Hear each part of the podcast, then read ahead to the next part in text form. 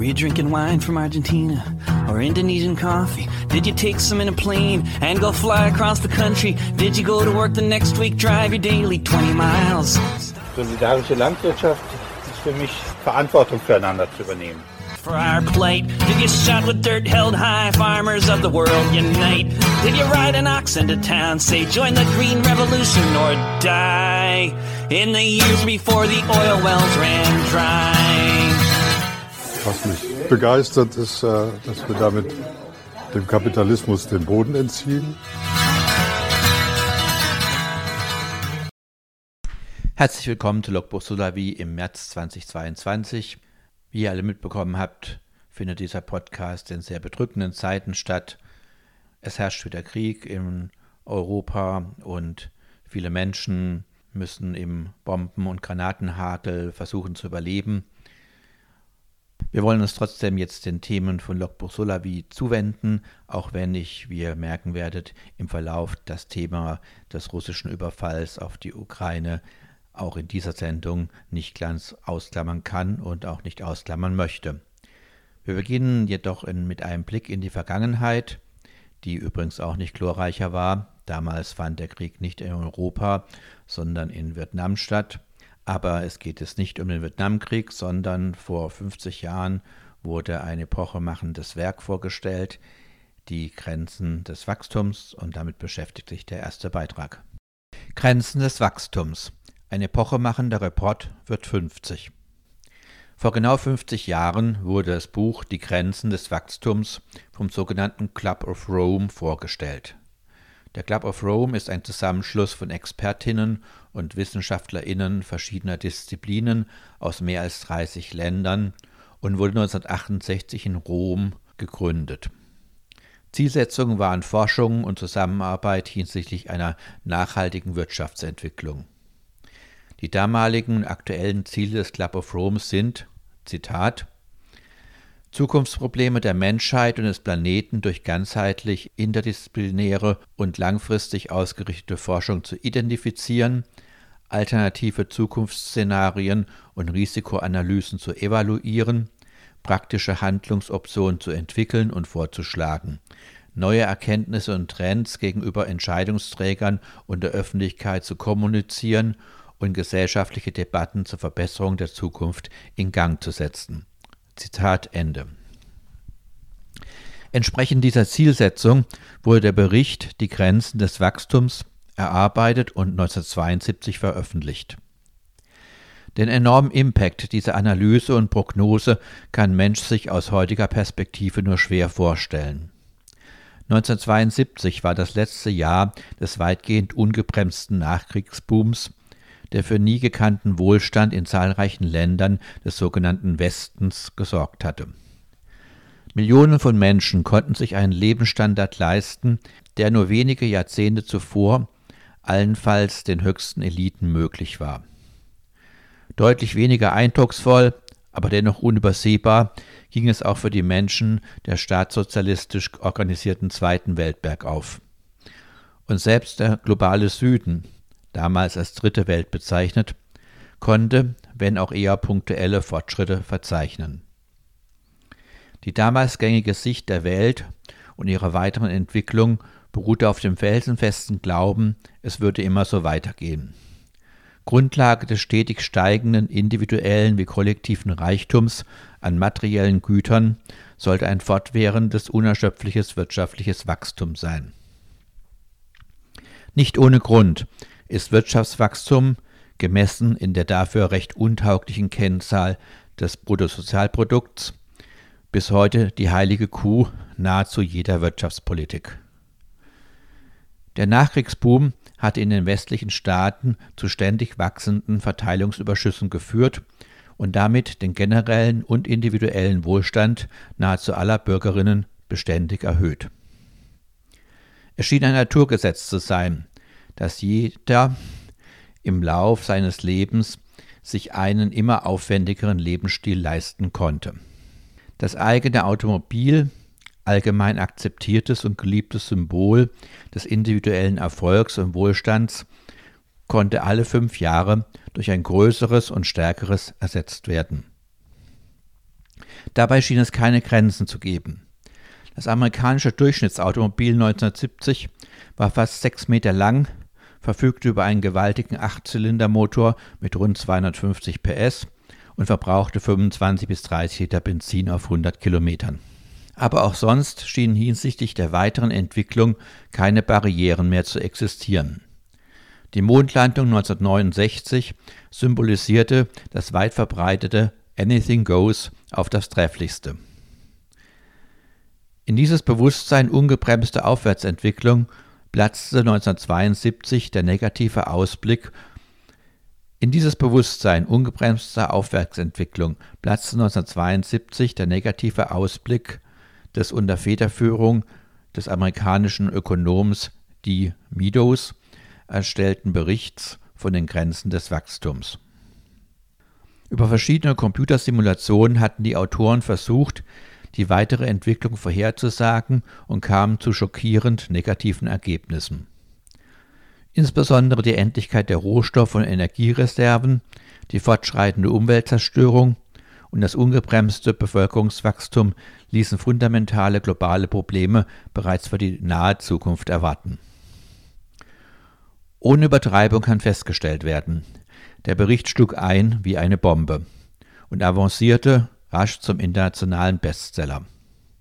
Er fand sich auch im Bücherschrank der Eltern des Autors dieses Beitrags ebenso wie in den Bibliotheken von Staatslenkerinnen. Erstmals erreichte die Öffentlichkeit, die Politik und die Entscheidungsträger die Dramatik der globalen Situation. Passend dazu führte die Ölkrise 1973 die Knappheit des zentralen Betriebsstoffs des fossilen Zeitalters vor Augen und löste den ersten nachhaltigen wirtschaftlichen Abschwung der Nachkriegszeit aus. Diese prompte Bestätigung der Vorhersagen des Reports verursachte eine tiefgreifende Wirtschaftskrise und beendete das ungebremste materielle Wachstum im Bereich der Realwirtschaft bereits vor fünf Jahrzehnten.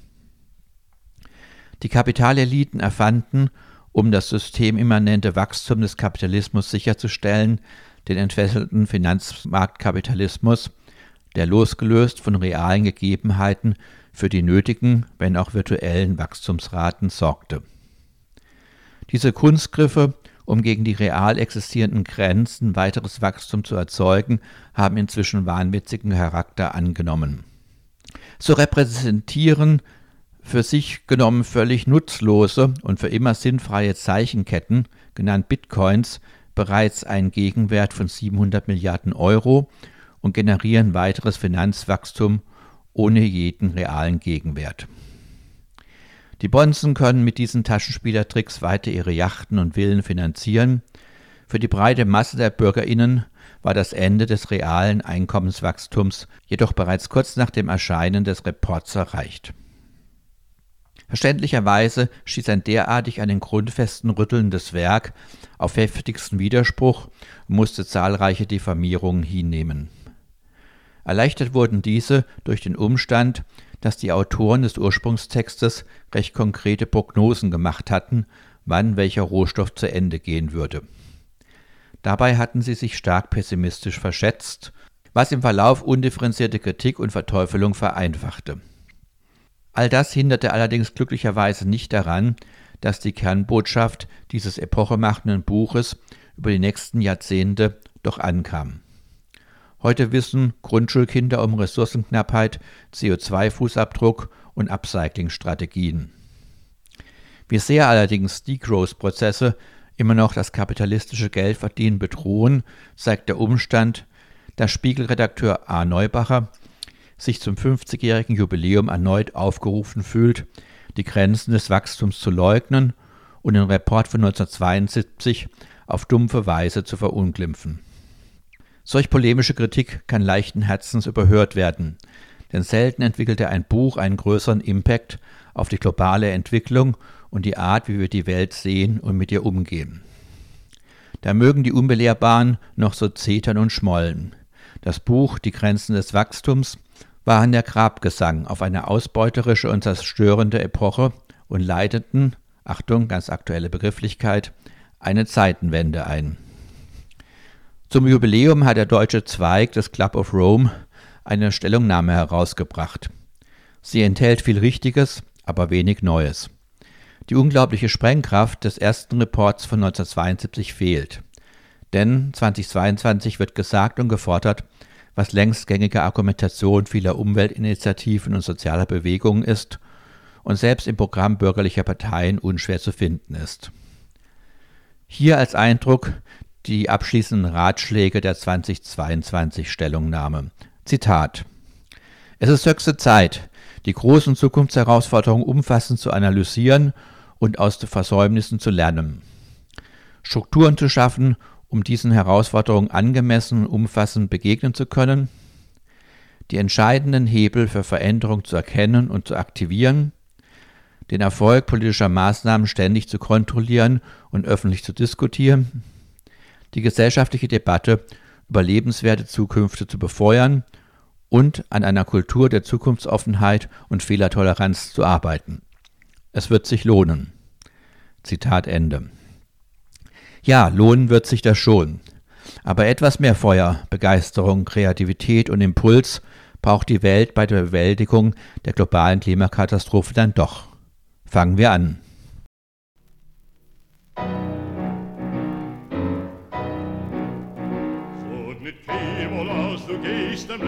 Weg, wenn Himmeln bleiene verstellen bläue Tag, weil kommen wird noch unser ausgewähnte Show. Es wird abbeugt von unser Trott, wir seinen da. Vom grünen Palmenland des weiten Land von Schnee, wir seinen da mit unser Pein, mit unser Weh. Und wo gefallen sie so sprotz von unser Blut, wird er sprotzt von unser Glore, unser Mut.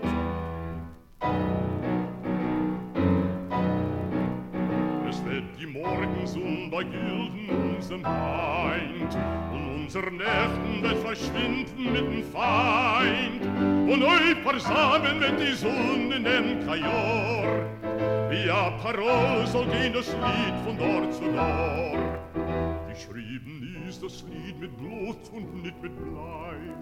Es ist nicht ein Lied vom Sommervogel, läuft er frei. Das hat er voll zwischen Fallen die gewähnt. Das Lied gesungen mit Naganes in die Hand.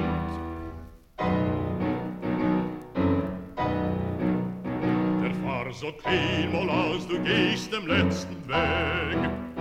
Wenn Himmeln bleiene verstellen bläue Tag, weil kommen wird noch unser ausgebänkte Schau.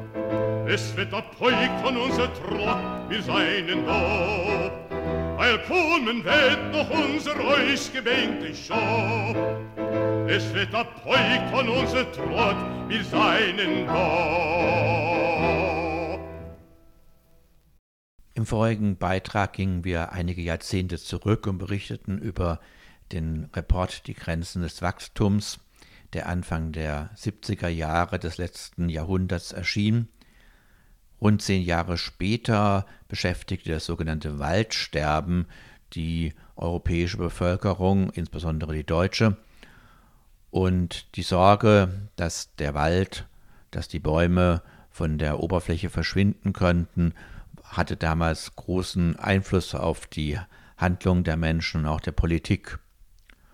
Heute wissen wir, dass der Wald jetzt nicht einfach vor sich hin stirbt, sondern dass wir Menschen sehr viel dafür tun, dass es immer mehr Naturräume gibt, wo letztendlich die Pflanzen und die Gegebenheiten nicht mehr so sind, dass da ein gesundes Ökosystem existieren kann. Schlimmer noch, wir holzen sehr viel Wald regelmäßig ab, weil wir das Holz wollen, weil wir dort Flächen schaffen wollen zur Fleischproduktion oder zur anderen Produktion. Und letztendlich reduzieren wir damit auch die grüne Lunge unserer Erde, wie das so schön heißt, fortwährend. Unter dem Titel Konsum in der EU kostet alle 90 Sekunden Waldfläche von der Größe eines Fußballfeldes haben die Kollegen von Lora München ein Interview geführt mit der Tropenwaldreferentin Fenna Otten von Robin Wood und das hören wir uns jetzt an. Vielen Dank für diesen Beitrag nach München. Das ist eine gute erste Frage und ähm, es gibt gar keine so gute Antwort. Es liegt allerdings seit November letzten Jahres ein Gesetzentwurf aus Brüssel von der EU-Kommission vor. Darin geht es darum, die importierte Entwaldung zu stoppen. Das heißt, auf dem Markt in Europa sollen keine Rohstoffe mehr landen, mit denen Entwaldung in Verbindung steht. Und zurzeit ist eben einfach das Parlament, das EU-Parlament und der Rat dran, dazu Stellung zu nehmen. Das heißt, wir können hier aufklären, aufmerksam machen und auch die deutsche Politik, vor allem das Umwelt- und das Landwirtschaftsministerium unter Druck setzen und fordern, dass sie sich dann entsprechend auch ähm, auf EU-Ebene für ein starkes Gesetz gegen Entwaldung auf dem EU-Markt einsetzen. Dieses Gesetz ist jetzt als Entwurf veröffentlicht. Wann tritt es denn in Kraft? Das ist noch gar nicht so genau absehbar. Zurzeit steht fest, dass sich der EU-Umweltrat das nächste Mal Mitte März trifft, dann nochmal im Juni. Da wird das Gesetz ähm, diskutiert. Aber wann es letztlich in Kraft tritt, kann ich jetzt gar nicht sagen. Dauert noch mehrere Monate auf jeden Fall. Und das ist dann praktisch eigentlich sowas wie ein Lieferkettengesetz. Es geht um EU-Importe, die nach Europa kommen, also Importe nach Europa, für die Wald abgeholzt werden soll, äh, wurde. Wie ist das denn überhaupt nachweisbar? Wie soll denn das verfolgt werden? Ähm, genau, es ist im Prinzip ein Lieferkettengesetz. Es ist ein ähm, vertikales Lieferkettengesetz, wie man dazu auch sagt. Es betrifft bestimmte Rohstoffe. Im Moment leider noch nicht alle Rohstoffe, die auch mit Entwaldung in Verbindung stehen. Hier zum Beispiel Kautschuk oder auch Mais und Zuckerrohr. Und derzeit sieht so aus, dass es nachgewiesen werden soll durch konkrete Standortangaben über Geolokationen, GPS-Daten. Das heißt, es soll zurückverfolgt werden können, beziehungsweise Unternehmen sollen dazu verpflichtet werden, dass sie ähm, die konkreten Daten des Feldes, des Ortes, wo eben die Rohstoffe angebaut und produziert wurden, auch nachweisen können. Okay, das würde dann praktisch ein, eine digitale Nachverfolgung der Rohstoffe sein. Genau, sowas in der Art. Ähm, auf dem Papier. Auf dem Papier. Wie sieht es denn in der Realität aus? Sie haben jetzt dargestellt, mit den alle 90 Sekunden verschwindet ein Fußballfeld, Wald. Wie mhm. konnten Sie das denn nachweisen oder ähm, schätzen? Ähm, das sind Daten, die auf einer aktuellen Studie beruhen. Das sind natürlich ähm, Daten, die Näherungswerte sind ähm, und wo dann eben einfach die Entwaldungen, die mit bestimmten Rohstoffen zusammenhängen, aggregiert wurden, als dass es sich auf ein Fußballfeld bei tatsächlich ca. 85 Sekunden mittelt. Sie haben auch angesprochen, dass es da Lücken gibt. Die Soja-Palmöl sind ja relativ klar. Wie schaut es mhm. mit den anderen Sachen aus? Also Kautschuk haben Sie angesprochen. Warum sind die nicht mit drin? Gute Frage, nächste Frage. Also es äh, gab ein Impact Assessment, das durchgeführt wurde. Darin wurde tatsächlich auch Mais und Kautschuk mit einbezogen.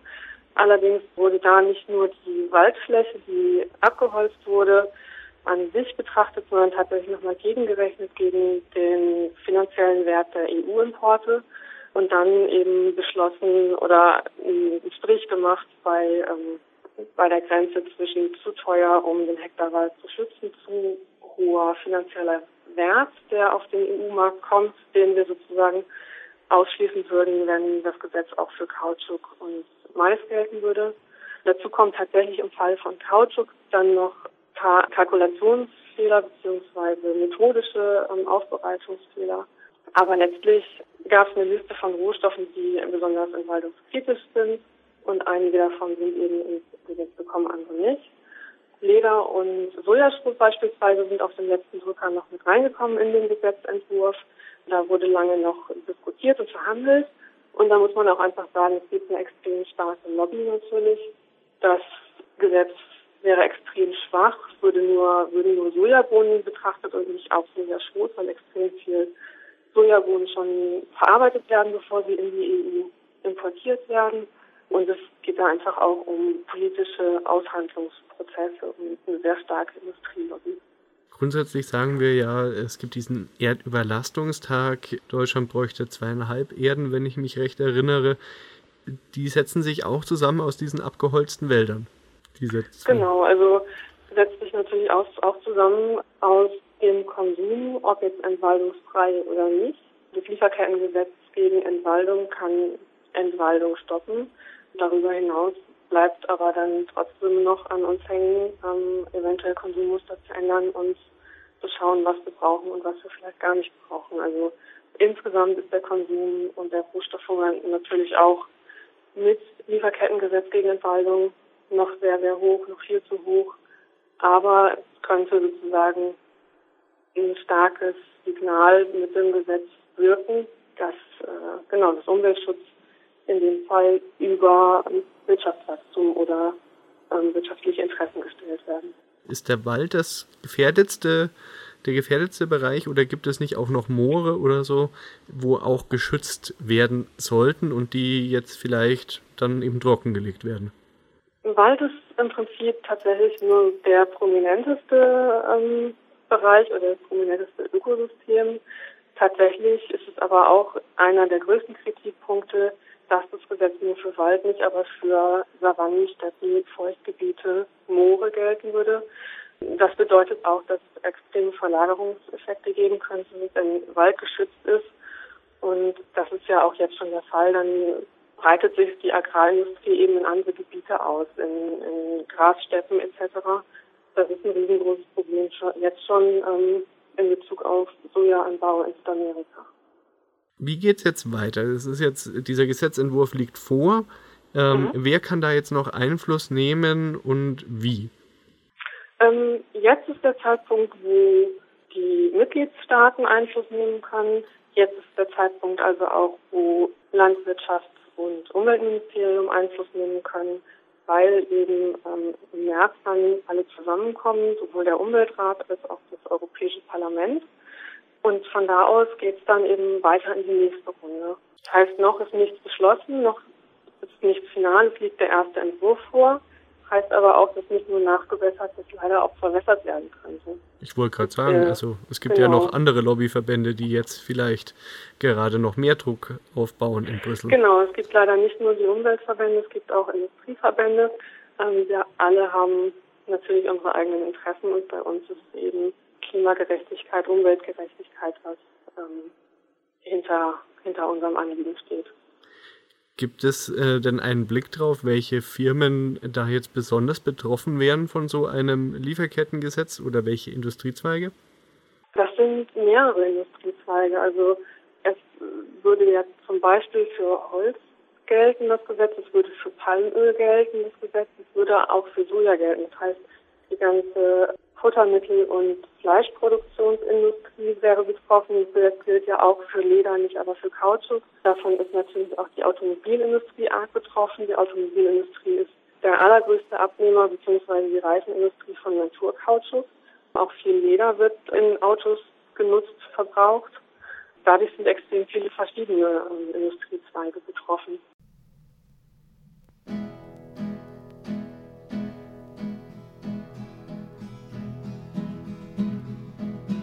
Gonna lay down my sword and shield down by the riverside, down by the riverside, down by the riverside. Gonna lay down my sword and shield down by the riverside. Study war no more.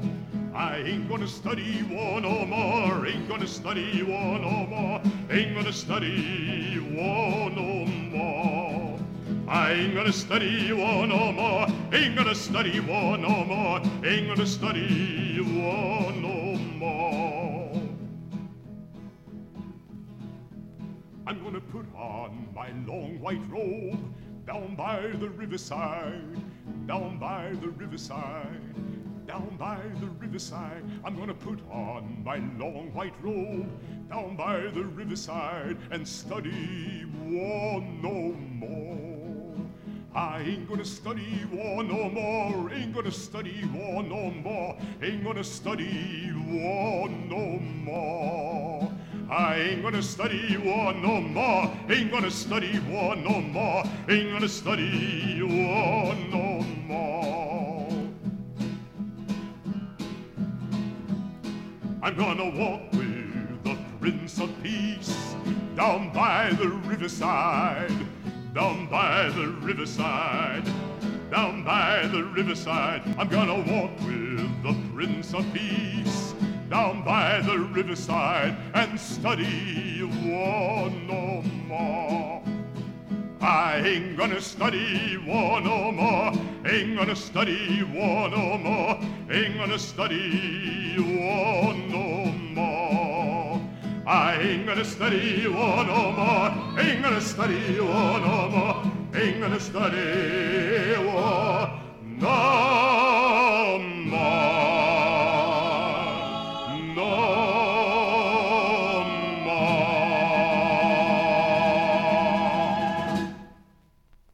Am 24.02.2022 überfiel Russland unprovoziert und unbedroht den kleinen Nachbarstaat Ukraine.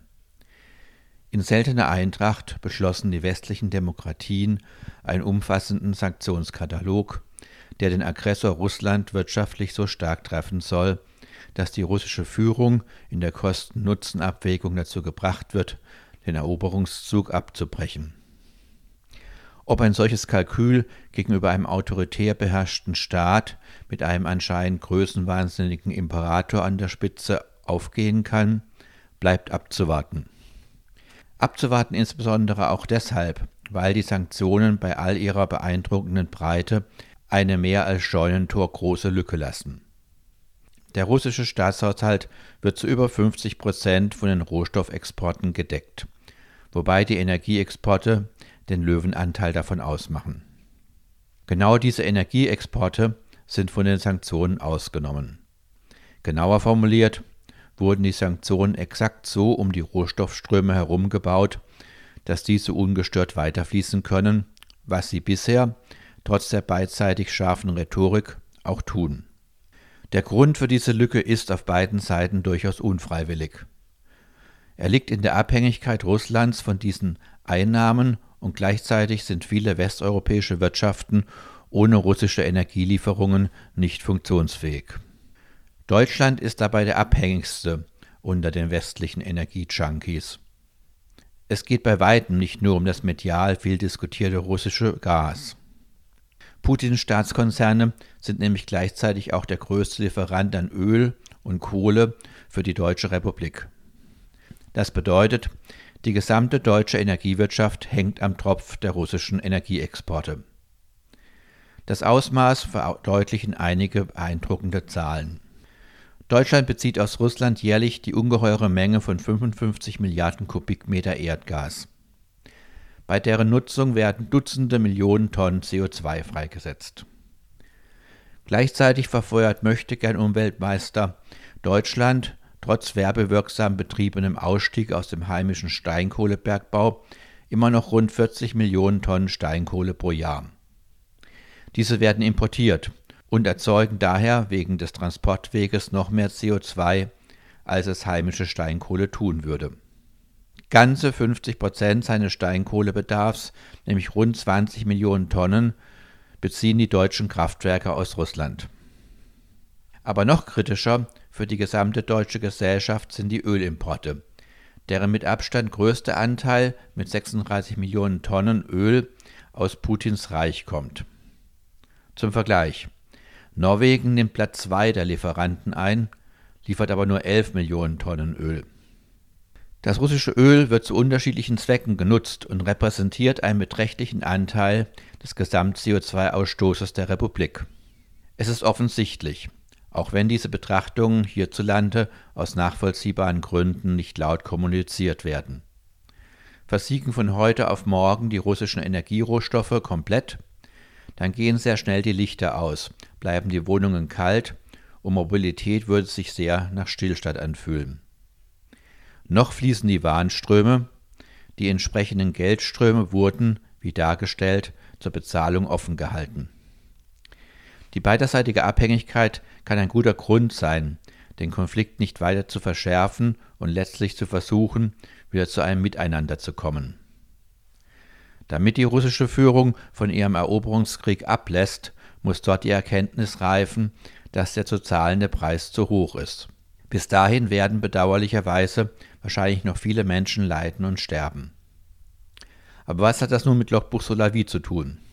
Hier geht es doch um Selbstorganisation von unten, um DIY, solidarische Landwirtschaft oder klimagerechtes Verhalten.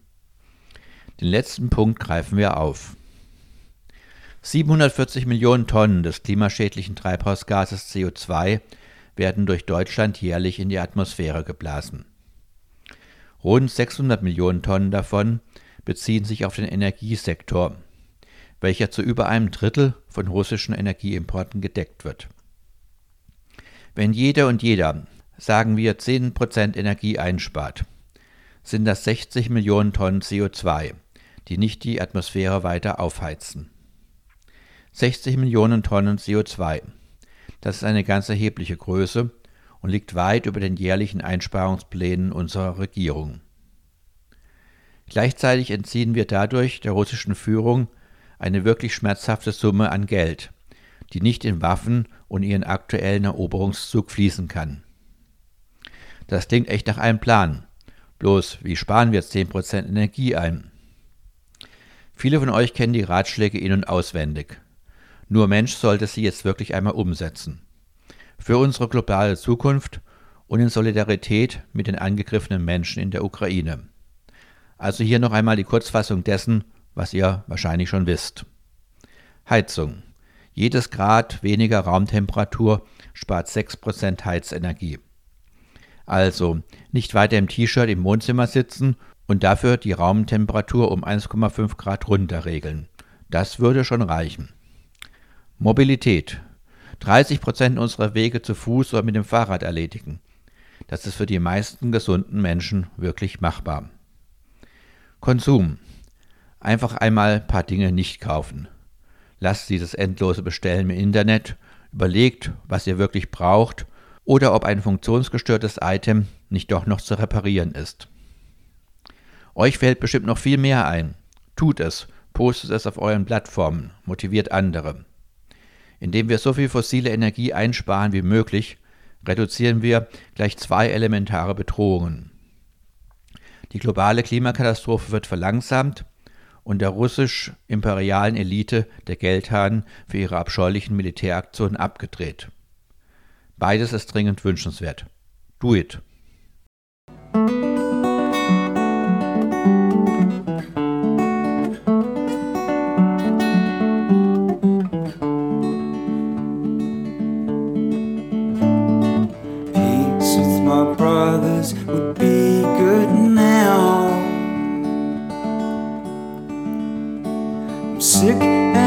Tired of fighting all over this town.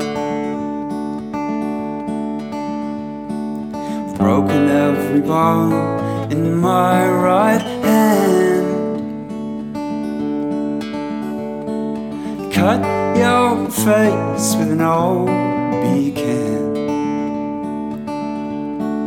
time is such a rumor mill. Believe it if you will. I don't know you anymore. Sometimes we're just real.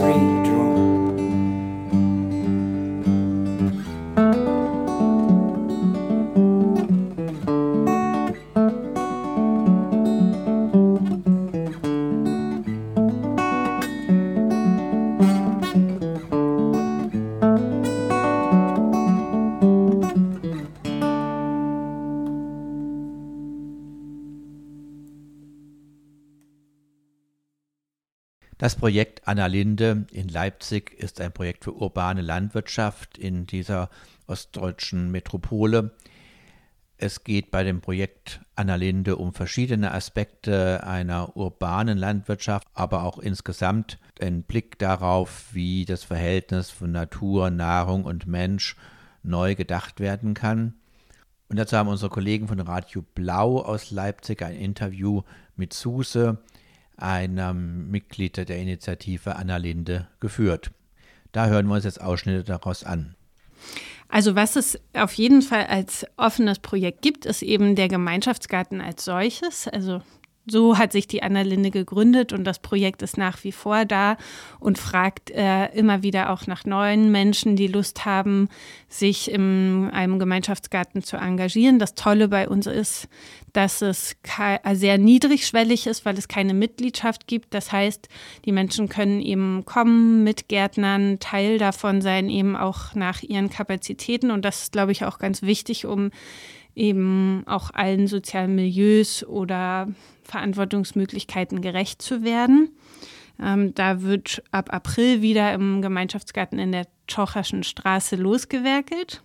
Ein anderes wichtiges Projekt, was auch ganz viel an diesem Ort gemacht hat, ist die Annalinde Akademie, die ich erzähle das immer so, das ist für mich wie so ein Dach äh, von dem Projekt, wo im Prinzip alle Orte wie so Säulen auch darunter liegen und die, wir sind so, ähm, wir Menschen, die dort da mitarbeiten, wie so Springerinnen, die an allen Orten so ein bisschen Bescheid wissen und dort auch vermitteln können und wo sich eben auch ganz viel Öffentlichkeitsarbeit Wissen zu allen Orten und eben sozusagen der Wunsch, das auch weiterzugeben, ähm, an ja, verankert hat.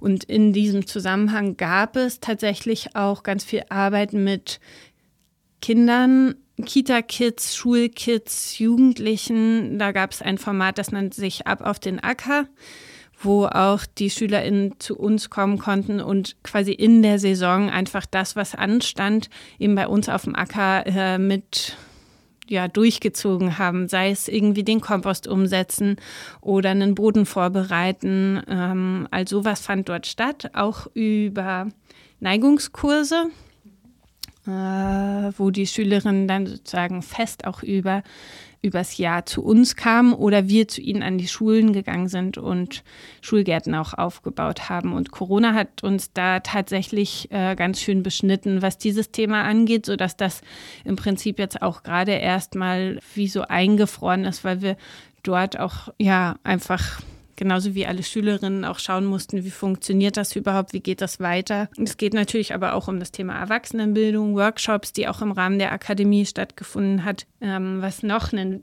tolles Projekt ist, ist das ähm, Biomeiler-Projekt. Biomeiler sind große Komposte, die durchzogen sind von Rohr, Rohren im Prinzip, die so kreisförmig angelegt sind, äh, wo durch Wasser gegeben wird und durch die Hitze, die beim Kompostieren äh, des Substrats entsteht, kann im Prinzip das Wasser, was dort durchgegeben wird, geheizt werden und die Energie äh, quasi abgeführt werden, um zum Beispiel, das ist die Idee, ein Gewächshaus zu beheizen oder ähm, einen Mitarbeiterinnenort, äh, Aufenthaltsort für die Gärtnerin zu beheizen. Das wird gerade in der Gärtnerei im Leipziger Osten ausprobiert. Das wird auch gefördert ähm, vom Bundesministerium für Bildung und Forschung und läuft in Zusammenarbeit mit dem Deutschen Biomasse-Forschungszentrum und dem LAV Erdenwerk im Markranstädt. Spannend für alle HobbygärtnerInnen und die, die es werden wollen, ist auch der Jungpflanzenverkauf der Anna Linde. Wir waren ja vorhin in der Gärtnerei West. Da haben wir auch gesehen, wie die ersten Aussaaten stattfinden. Also wärmeliebende Sachen, Paprika, Chili, also was äh, kommt jetzt in unser kleines Gewächshaus im Gewächshaus und keimt dort gerade im Moment. Und wir sind eben in dieser Produktion der Jungpflanzen, wo wir eben auch am Ende, äh, sagen wir mal, dann ab ähm, April Mitte April wirklich die Tische voll stehen haben, voller Jungpflanzen in beiden Gärtnereien und wo wir jetzt ganz viel am Produzieren, Aussehen, Pikieren, Topfen und so weiter sind. Ähm, und das ist so was, wo wir jetzt einfach auf Hochtouren quasi laufen, um dann den Jungpflanzen einladen, auch als Projekt, was es eben schon lange in der Annalinde gibt und was eben auch finanziell sehr wichtig ist für uns ähm, umzusetzen. Also das wäre mir sozusagen noch wichtig, euch alle einzuladen, äh, tatsächlich auch wieder lokal Jungpflanzen sich bei der Annalinde zu schnappen, dann von April bis Mai. Teil dieses Interviews ist, wie ich finde, schon klar geworden, dass es bei der Annalinde nicht rein darum geht, Samen auszusehen und am Ende essbares Gemüse auf den Tisch zu bringen. Ich habe Suse gefragt, welche Werte sie noch mit dem Projekt verbindet eben auch Orte der Vielfalt zu schaffen. Ne? Also das betrifft natürlich jetzt, ich habe vorhin ein bisschen erzählt, wie wir im Team aufgestellt sind. Wir kommen natürlich so alle äh, aus ganz unterschiedlichen Bereichen. Das ist eine Vielfalt im Team, aber natürlich auch die Orte als solche, die bei der Annalinde sind, sind sehr vielfältig. Die Lebewesen, die dort wohnen, die Pflanzen, die dort wachsen. Also da geht es auf jeden Fall auch eben biologisch gesehen um die Frage von Vielfalt. Es geht auch um Naturerfahrungen zu sammeln, zu experimentieren. Habt ihr vorhin diesen Kohl gezeigt, äh, der auch eine Besonderheit ist. Ähm, es geht um Lernen, es geht auch darum zu teilen, zu reparieren, Gemeinschaft auch anders zu leben.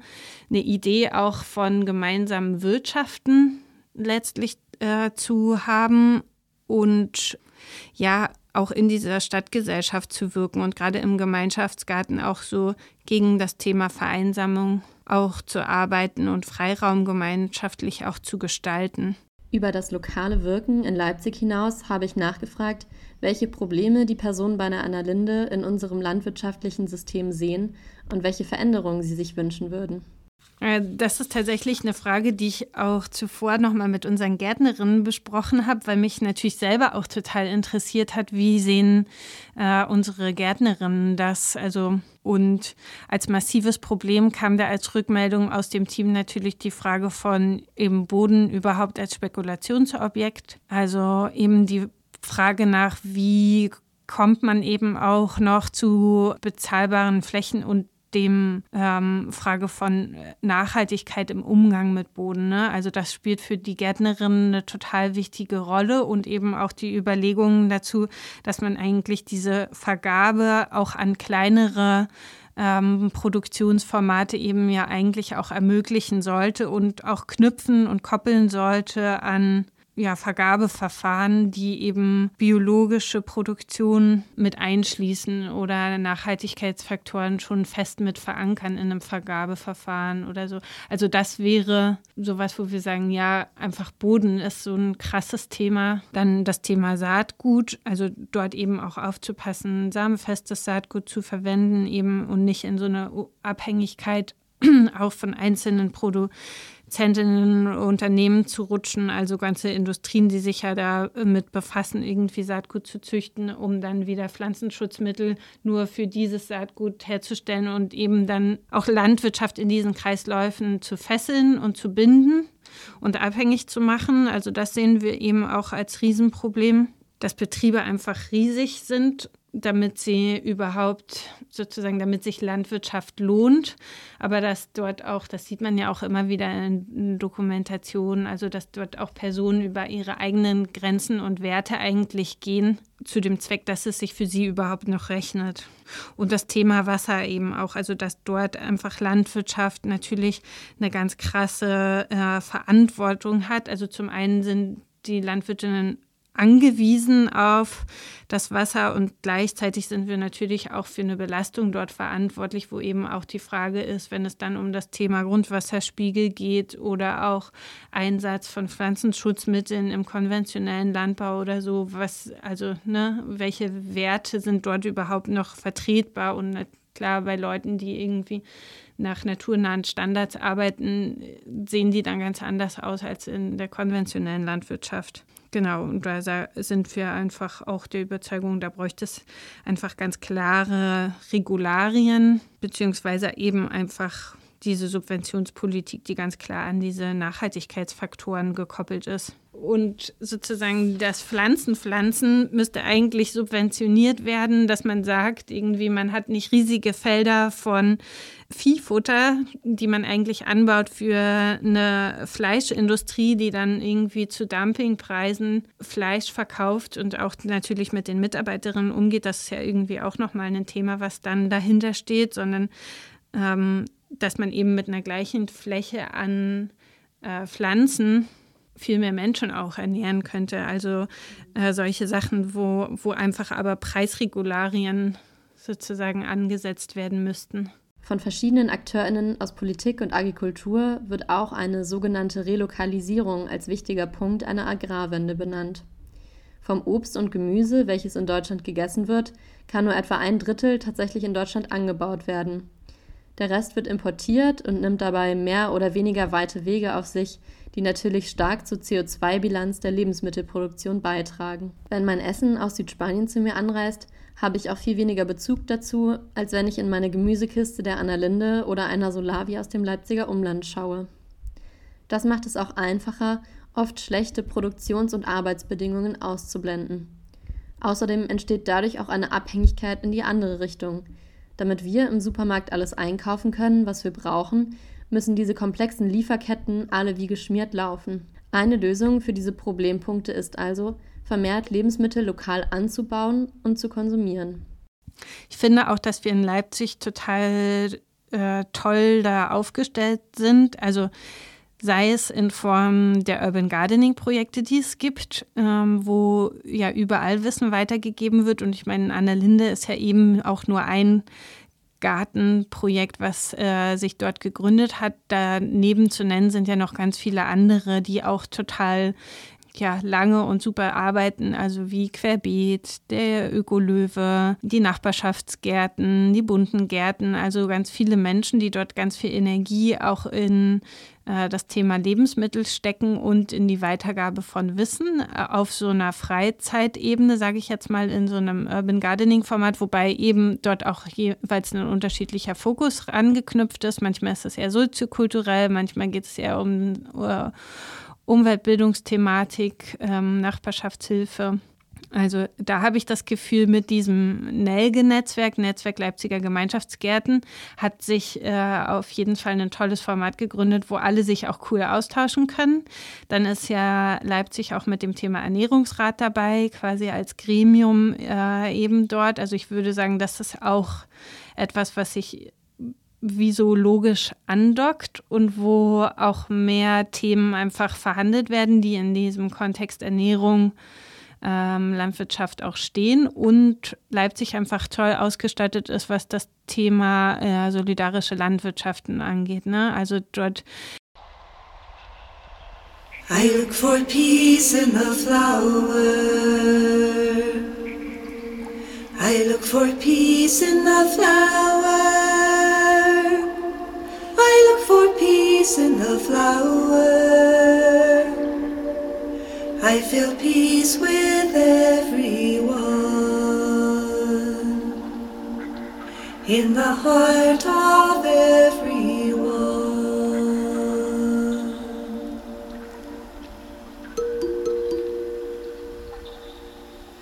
I look for peace in the sunshine.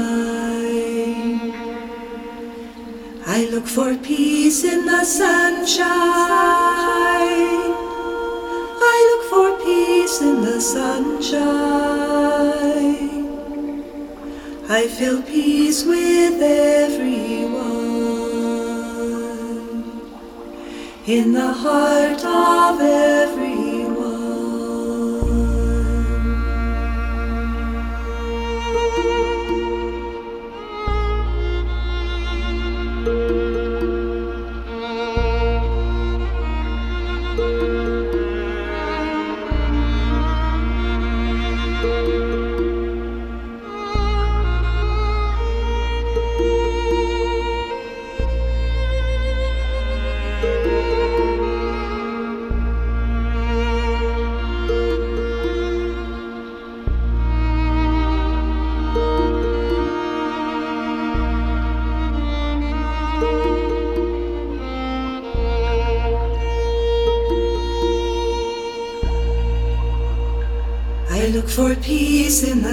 The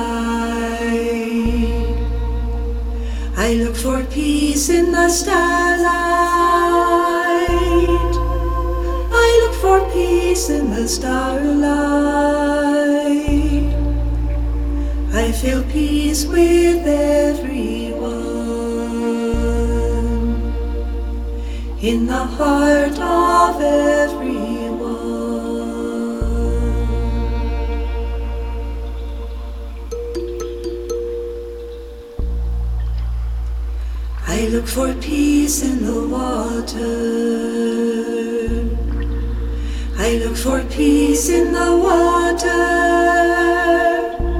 I look for peace in the water.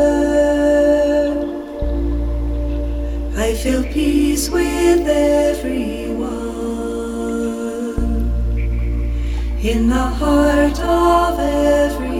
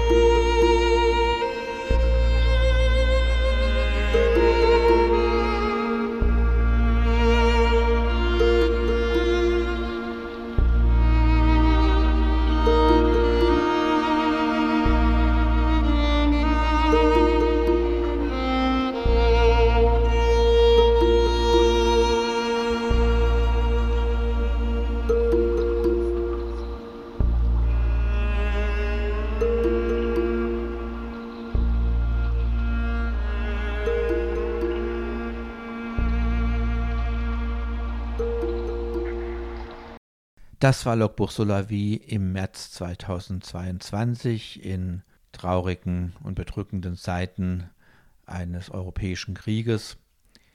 Ich hoffe, ich konnte euch trotzdem interessante Beiträge aus dem Bereich solidarische Landwirtschaft, Selbstorganisation, aber auch dem Umgang mit der aktuellen Situation vermitteln. Am Mikrofon verantwortlich für die Sendung war Mel.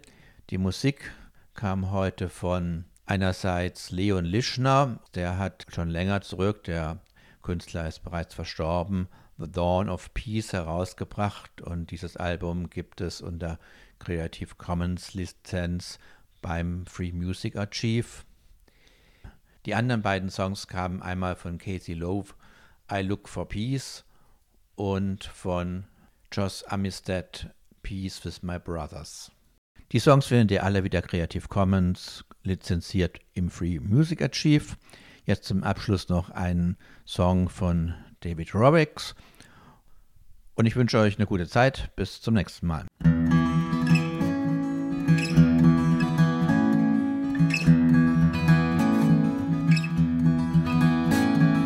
Millions of people from the colonies were living in the faraway cities, home of those who killed their country who tried for over a century to bring Jesus back to Africa from Mali to Algeria, and they fired into the protesters, dumped them in the rivers. There were lots of folks getting along, lots of folks feeling they'd been wronged in the crowded Paris streets, in the patrol cars' back seats, in the land of the catechism, in the land of secularism, where the learned taught the learning where the cars were sometimes burning before the war came home. Before the war came home. There was rising real estate, fear of the caliphate no question what it meant when Le Pen got 25%. Fighter jets in flight, lighting up the night. More enemies were made when the armies of the West invaded. There were lots of talking heads quoting something someone said. There were blasphemous cartoons pouring salt upon the wounds. More countries to attack. Now Syria, now Iraq fighters returning who had seen the cities burning before the war came home. Before the war came home. There were people in the cafes having meetings, drinking Olays. There were tourists in the tower. There were girls picking flowers. There were Muslims praying. There were others saying, This is a secular nation. No room for religious demonstration. There were people talking about blowback, occasional attacks. There were many people asking what kind of beer was brewing. There were ringing church bells and Al Qaeda sleeper cells. Passers by without a clue what those masked men were about to do before the war came home. Before the war came home.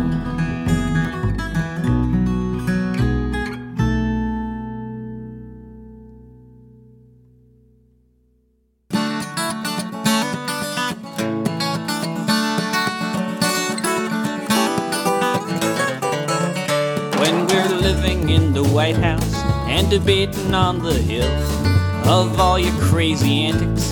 We'll all have had our fill. We'll be closing down munitions plants and old glory will be furled. Cause we don't want your big machines, we just want the world. And a bill will be proposed. Section number one. We're shutting down the oil rigs and turning towards the sun. The air will be clean for all the boys and girls. Cause we don't want your oil tankers, we just want the world.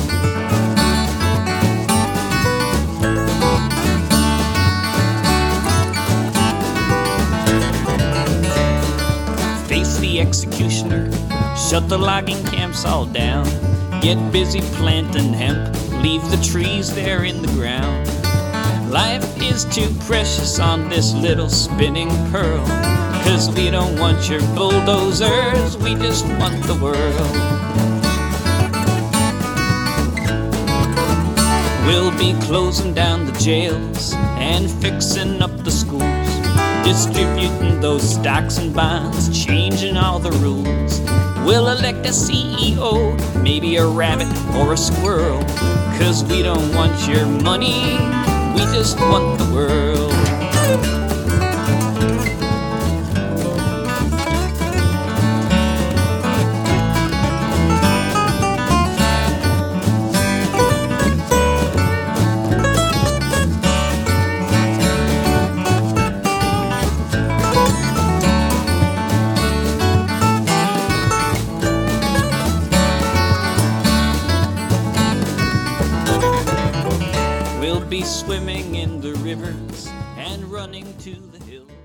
When the world has gone crazy and it's all becoming clear, when they're gunning down our comrades and it seems the end is near, as they're loading up the launchers for the tear gas grenades, we can take off our bandanas and kiss behind the barricades.